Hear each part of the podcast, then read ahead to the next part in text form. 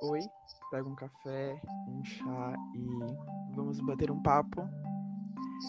Bem, no mês que a Organização Mundial da Saúde e o Centro de Valorização da Vida elegeram para trabalhar a campanha de prevenção ao suicídio, o Elo do Acalento, com muito carinho, preparou um mês especial com várias entrevistas para não somente entendermos melhor esse mês super importante, mas também para valorizarmos ainda mais a vida. Hoje contamos com a presença da psicóloga Priscila Amaro. Olá, Priscila. Tudo bem? Olá, tudo bem? É, eu gostaria de te agradecer, primeiramente, pela presença. Imagina, é um prazer estar aqui participando. É um tema muito importante, acho que super relevante a gente poder discutir sobre. Toda certeza. Antes de, de começarmos, eu queria te pedir para você contar para nós a sua trajetória, por favor. Bom, é, eu, meu nome é Priscila, né? Eu tenho 22 anos. Eu sou formada em psicologia pela Universidade Paulista Unip. Eu sou recém-formada, alguns até questionam isso, então me formei no final do ano passado. Eu tenho aí menos de um ano atuando na profissão, mas apesar de ser pouco tempo, eu tenho bastante experiência em diversos segmentos da psicologia. É, hoje eu trabalho com recrutamento e seleção e também treinamento e desenvolvimento de pessoas, então estou bastante focada nessa área da RH, fora os atendimentos psicológicos, né, que eu também tenho um projeto de atendimento online. É, mas fora o RH e fora a clínica, né, eu também tenho conhecimento em vários outros aspectos dentro da psicologia. Então, atendimento de grupo, psicodiagnóstico, psicopatologia, é, é, área da saúde também já atuei. Então, eu passei por diversos segmentos, né, e abrangi diversas outras teorias também para conseguir chegar onde eu estou hoje. Para quem não me conhece, acho que o que resume a minha profissão e quem eu sou e como eu atuo é de fato o que eu tenho feito hoje. Então eu busco, acho que o meu principal objetivo como psicóloga é promover acessibilidade, promover informação, promover conhecimento e por isso eu decidi iniciar esse projeto de atendimento online até devido à pandemia e acho que é muito importante para mim estar hoje, é um grande avanço também para minha carreira poder participar e contribuir com vocês. Com certeza, né? Para todos nós aqui que estamos te ouvindo hoje, irá agregar muito em conhecimento para todos nós. E eu vou deixar também o Instagram da Priscila aqui na descrição desse episódio, caso você queira conhecer o conteúdo que ela posta no Instagram é, algum atendimento, né? Como ela mesmo disse, os atendimentos online, vou deixar aqui na descrição, tá bom? É, Para a gente começar, muitas pessoas ainda têm a, a crença que somente a depressão, né, leva ao suicídio. Isso é verdade ou tem outro fator que ocasiona isso? Não, isso não é verdade, não, isso é um mito.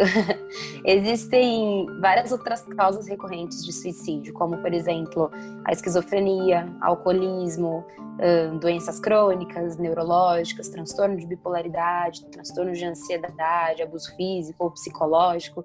Enfim, é, isso não descarta né, a depressão como uma das principais causas de suicídio.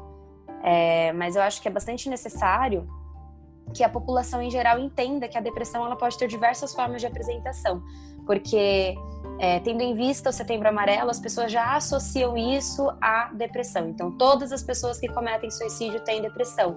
Não, nem todas as pessoas. Sua grande maioria, sim, mas nem todas as pessoas. E outro fator importante também é que a depressão, ela não somente se apresenta como uma pessoa, é, sei lá, as pessoas às vezes pensam que ah, quem tem depressão não tem ânimo nenhum na vida, não sai de casa, está sempre triste, chora o dia inteiro.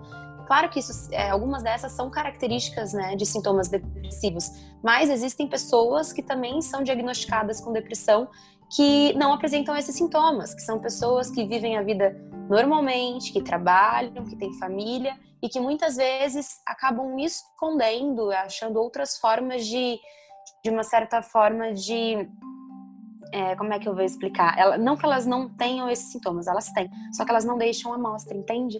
E isso acaba influenciando. Então, muitas pessoas falam que, ah, poxa, mas essa pessoa nem tinha depressão, por que cometeu suicídio? Existem várias outras causas que podem gerar um sofrimento psíquico extremamente intenso que ocasionem, né, esse fato. Uhum.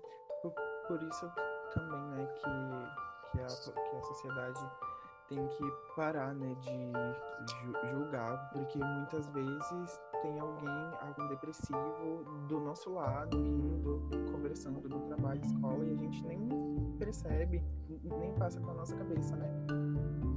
Exatamente, é importante que a gente se atente aos detalhes. Então, não necessariamente todas as pessoas que apresentam sintomas de depressão vão estar deprimidas, de cabisbaixas, chorosas, enfim, às vezes elas estão vivendo um dia normal. Então, são pequenos detalhes que fazem a diferença.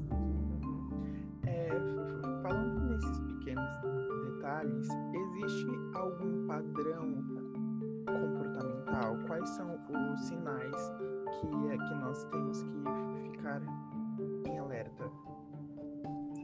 Olha, isso varia de pessoa para pessoa, né? É, então tem muito a ver com o contexto biopsicossocial no qual essa pessoa está inserida, mas como principal é, principal comportamento, assim, é, é essa questão de autodesvalorização, de às vezes verbalizar ou não o desejo da morte, né? De repente por piadinhas ou por conversas mais sérias, mas como mencionado já anteriormente, não existe um padrão único. Isso vale lembrar, né? É bom que a gente tenha isso sempre em mente que, que não existe um, um, padrão único, que olha, essa pessoa que está agindo dessa forma, então com certeza ela, ela tem ideações suicidas. Às vezes não. Então varia muito, é uma coisa que é, pode, às vezes, nem ser visível. Muitas vezes existem vários casos que, inclusive, a OMS já registrou de pessoas que não apresentavam sintomas nenhum de depressão, os próprios parentes, familiares não conseguiram identificar e acabam, por um momento de crise ou surto, cometendo suicídio. Então, acho que cabe aos vínculos do indivíduo, né? Familiar, é, amizades, observar e posteriormente, de repente, alertar né, e relatar para as pessoas apropriadas. Certo, com certeza. É, por, que é tão difícil pedir ajuda? É outra coisa que varia também de pessoa para pessoa, né? Como principal argumento, é, talvez seja a pessoa realmente acreditar que não existe mais saída, né? De que a única saída possível é a morte ou talvez por não ter acessibilidade, não ter conhecimento sobre os meios de ajuda. Algumas acreditam que vão estar incomodando, ou porque tem medo, seja da má compreensão ou de julgamento. Mas essas são algumas possibilidades, alguns dos argumentos que surgem é, em terapia, por exemplo. É, mas é uma coisa bastante individual. Algumas pessoas sentem muita facilidade em pedir ajuda enquanto outras não sentem facilidade, outras pedem e não são bem interpretadas, acham que é frescura, que é mentira. Então acho que varia bastante. Mas acredito que, como psicóloga e até levando em consideração a minha experiência profissional, o principal argumento do, das pessoas é realmente acreditar. Eles creem, eles têm a crença de que não tem saída, de que ninguém não vai, ninguém, ninguém consegue, ninguém vai ter o poder de tirá-los, né, dessa situação. Então eles acabam optando por não falar nada e simplesmente partir para o ato. É, na, na, sua opinião mesmo, por que que hoje em dia ainda existem tantos é, mitos e tabus? Por exemplo, quando, dizem que depressão é frescura, quando a depressão é, é uma doença, Olha, eu tento acreditar que é falta de informação ou acesso a ela. Acho que a saúde mental como um todo ainda é um tabu. Né? Isso pode ser visto como um sintoma, uma consequência do contexto histórico social é, de como esses temas surgiram. Né? E é importante que a gente tenha essa visão e essa perspectiva crítica em relação a isso e que a gente tente o máximo possível promover informação e conhecimento àqueles que não compreendem a importância e a relevância do tema. É, acho que seria a, a principal causa, a principal principal motivo para que as pessoas não levem em consideração seria a falta de informação e de conhecimento. Certo. É, eu, eu, recebi a, a, seguinte pergunta, que eu acho que é bem importante né, ser, ser, feita aqui. Eu só devo procurar terapia se eu estiver me, me sentindo mal? Não, não, de forma alguma. A terapia, é, o principal objetivo da psicoterapia é o autoconhecimento. Então, eu sempre digo que todos nós precisamos de terapia, todos nós. Aqueles que estão com problemas psicológicos, aqueles que não estão, aqueles que têm problemas no trabalho, aqueles que não têm, aqueles que são pobres, os que são ricos. Acho que todo mundo necessita de um acompanhamento psicológico porque ele promove autoconhecimento. Então, é uma forma de você se conhecer, entender os seus limites, suas potencialidades, é, entender aonde você pode chegar, quais são suas limitações, o que, que você pode fazer para aprender a lidar de formas efetivas em relação às coisas que acontecem na sua vida.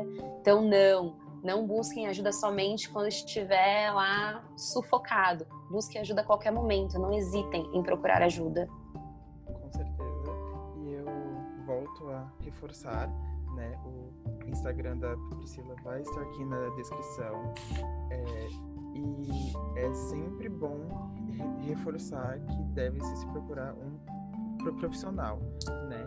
É, conversar com um, um, amigo, um familiar é sempre bom, mas nada substitui um profissional, certo? Certo, a gente estuda e trabalha bastante para conseguir ajudar a pessoa a encontrar o caminho certo e, entender quais são os comportamentos que vão fazer com que ela consiga seguir adiante de um jeito melhor mais adequado. Perfeito.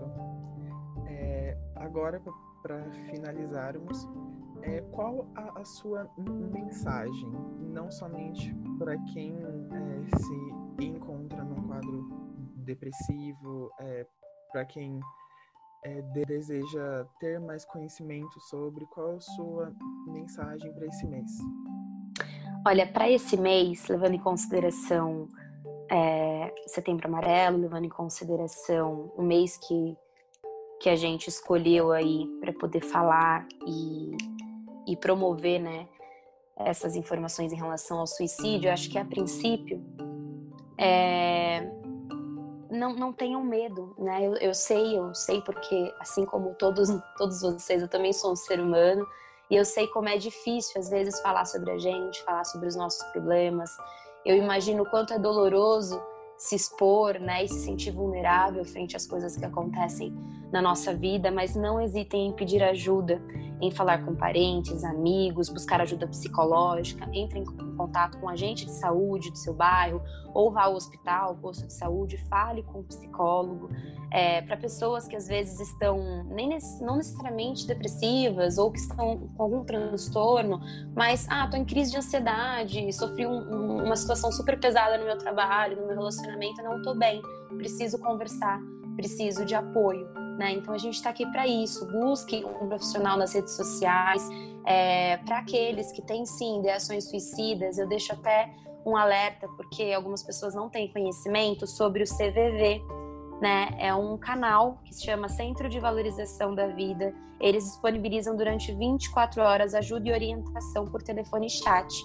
Então o número é 188 188, isso mesmo, 188.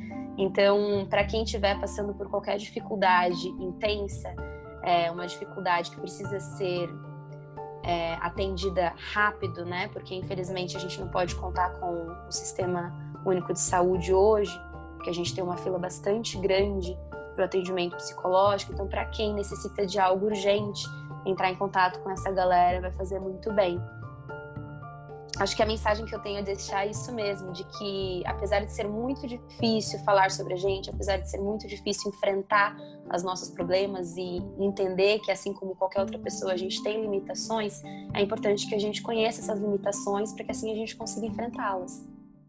Com certeza. Priscila, muito, muito obrigado, não, não somente pela sua presença, mas também pelas palavras, por, por tudo que você deixou aqui para nós hoje. Eu que agradeço, como eu disse, é muito importante. Se precisarem de mim novamente, estarei disponível. Tudo que eu quero hoje é ajudar pessoas como vocês a promoverem esse tipo de informação, discutirem esse tipo de assunto. Isso é extremamente importante nos dias de hoje. Com toda certeza. E para você que, que, que nos escuta, também lhe agradeço por ficar conosco até o fim de mais um episódio. Compartilhe esse episódio para que consigamos disseminar cada vez mais conhecimento sobre esse assunto. Mais uma vez, muito obrigado. Nos vemos no próximo episódio.